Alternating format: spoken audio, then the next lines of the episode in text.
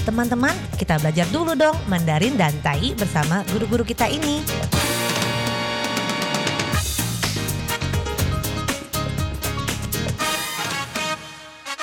Apa kabar? Tadjahau, saya Maria Sukamto. Tadjahau, saya Ronald. Dageho, apa kabar? Selamat berjumpa bersama kami berdua dalam kelas belajar bahasa Mandarin Taiyi yaitu bahasa Taiwan dan juga bahasa Indonesia. Jadi Anda bisa mengajak teman-teman yang ingin belajar bahasa Indonesia sama-sama saling belajar dan mengajari. Ya, jangan lupa kedua-duanya harus bagaimana tidak mengerti, tidak mengapa, jangan panik. Itu lumrah, tapi harus bisa mempelajari pengucapannya yang tepat, piao zun de fain, pengucapan yang tepat dan standar.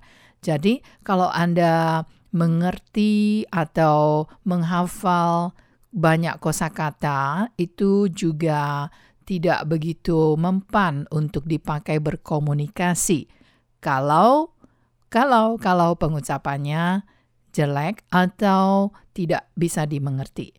呀，baiklah，在这里呢，您也可以跟着一起学习印尼语。 最重要的在这里就是学发音，正确的发音才会让你很快的跟印尼朋友沟通。好，我们现在开始吧。mempelajari apa? Yaitu beberapa jenis macam penyakit. 我们今天要学几个有关生病啊、疾病的名词。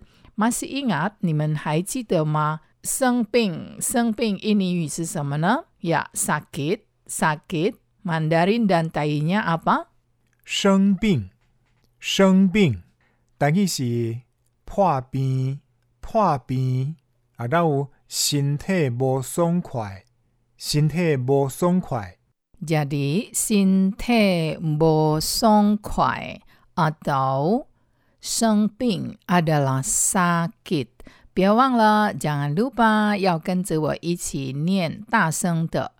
Jangan lupa, piewang le.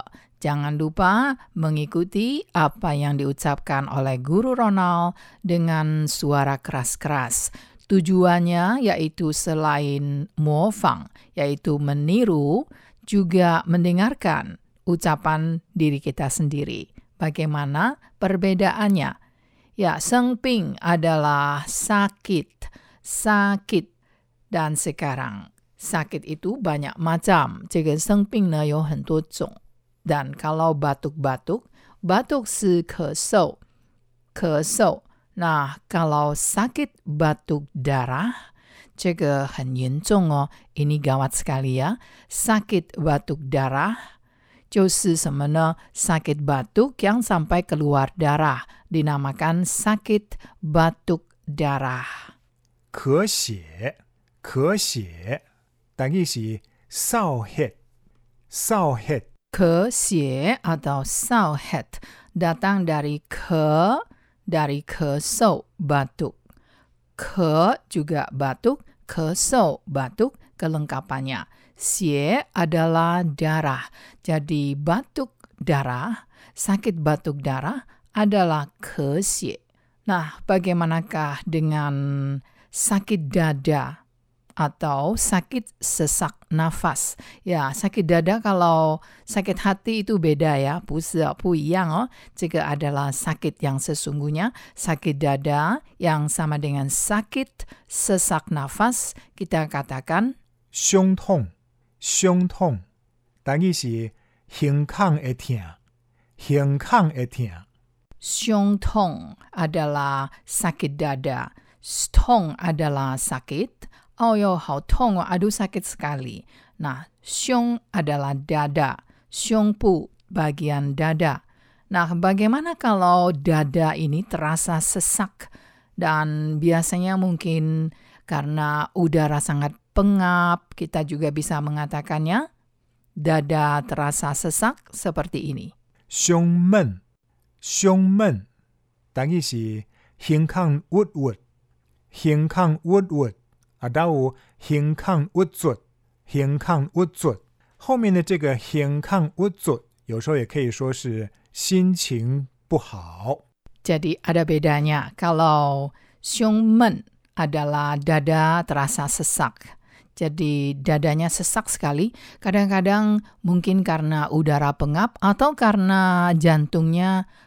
ada sedikit kelainan. Jadi kita tidak bisa membedakan.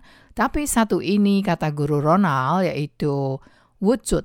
Wujud adalah bukan benar-benar dadanya terasa sesak atau sakit, tetapi karena sedang tidak enak hati, jadi sedang bagaimana ya? Sedang bete atau sedang marah-marah. Wujud artinya sedang sebal deh rasanya. Nah, hen wujud no, itu sebal deh. Nah, bagaimana dengan sesak nafas atau pernafasan yang tidak lancar? Sesak nafas. Nafas 是呼吸，那 sesak 呢是刚刚已经知道了，就是怎么样呢？又痛啊，或者是闷啊。Maka kalau kita katakan sesak nafas, di mana pernafasan tidak lancar, 呼吸不顺， 呼吸不顺，等于是喘气袂顺，喘气袂顺。 Jadi kita mempelajari beberapa pengutaraan tentang sakit dada. Jadi sakit dada banyak macam，所以这个胸痛啊有很多种，对不对？sakit dada 我们讲 sakit dada 是胸痛。 那这个 sakit sesak nafas 其实也是属于胸痛。Jadi sakit sesak nafas sebenarnya juga termasuk dalam kategori 胸痛。Tapi kalau kita berkata kepada dokter dengan lebih jelas，如果跟医生解释的更清楚。akan lebih baik, 会更好。Misalnya saja，比如说 dada terasa sesak，那会怎么说呢？dada terasa sesak，这个 terasa 是感觉上，sesak 是这个很闷，所以 kita katakan 胸闷，胸闷。Nah, kalau pernafasannya tidak lancar, pernafasan 是这个呼吸。pernafasan tidak lancar. Lancar 是顺畅，所以 pernafasan tidak lancar 就是呼吸不顺。呼吸不顺， Husi sendiri adalah pernafasan. Yomeo ya. ada nafasnya tidak? Nah, cek husi pernafasan, pernafasan sudah ikut cuan Nah, tidak lancar justru husi busun. Busun itu kependekan dari busun cang. Jadi dalam bahasa Mandarin, kalau Anda sudah sering mendengarnya, banyak sekali yang disingkat-singkat seperti Mei, adalah meyo, tidak ada. Jadi sakit dada banyak macam.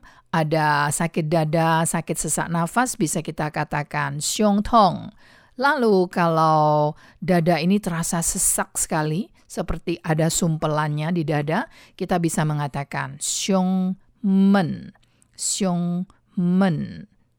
Jadi men ini sepertinya sesuatu yang diungkap begitu, ditutup semua. Bagaimana? Ya tentu bisa sesak nafasnya. Dan yang tidak lancar, jika kita katakan pernafasan tidak lancar itu sama dengan sesak nafas sebenarnya. 就是什么呢？就是呼吸不顺，呼吸不顺。 Ya, tersengal-sengal juga bisa kita katakan husi pusun. Tapi ini beda. Tersengal-sengal itu mungkin karena berlari. 这个跟跑步跑太多，所以这个呼吸变成 tersengal-sengal。那这个跟 sakit 呼吸不顺是不一样的。tersengal-sengal 在这里呢，就是七上八下的这个呼吸啊。 上气不接下气的意思。那 teman-teman semoga Anda simak baik-baik. Kita jumpa lagi di lain kesempatan. 好，我们下次见喽，三百 jumpa。